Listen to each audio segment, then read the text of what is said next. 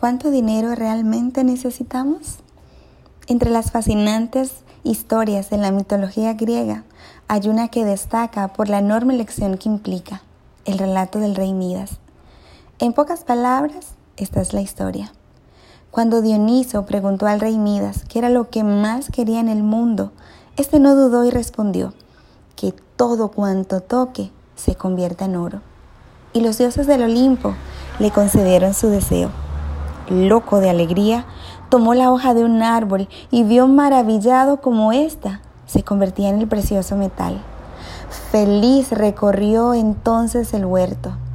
Naranjas, arbustos, plantas, todo se convertía en oro con un simple toque de sus manos. Cansado al fin regresó a casa.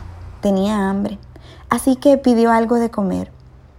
Pero aquella pierna de ternera también se convirtió en oro antes de llegar a su boca. Tomó un pedazo de pan, pero este también se convirtió en oro. Desesperado se puso de pie y llorando, abrazó a su hija y la besó, solo para ver horrorizado como también ella se convertía en oro.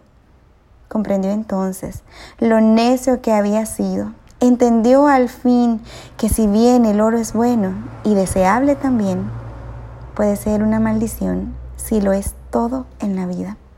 La verdadera lección, estimo yo, está en el hecho de que el dinero debe ser un medio para lograr las cosas que anhelamos y nunca un fin en sí mismo. Otro ejemplo.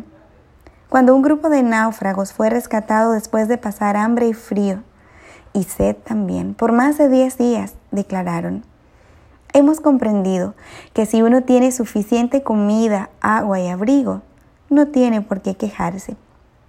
Si lo pensamos bien, ni usted ni yo podemos ponernos más de una camisa y un pantalón al mismo tiempo ni podemos dormir en dos camas a la vez, ni comer la comida de varios días al mismo tiempo.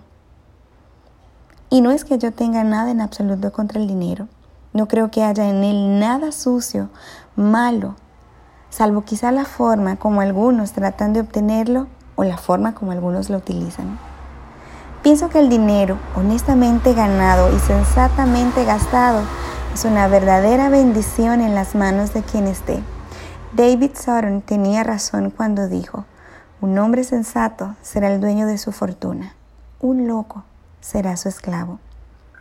En el Salmo 118, Dios nos dice, apártame del camino falso y dame la gracia de tu voluntad. Más estimo yo los preceptos de tu boca que miles de monedas de oro y plata. Lámpara es tu palabra para mis pasos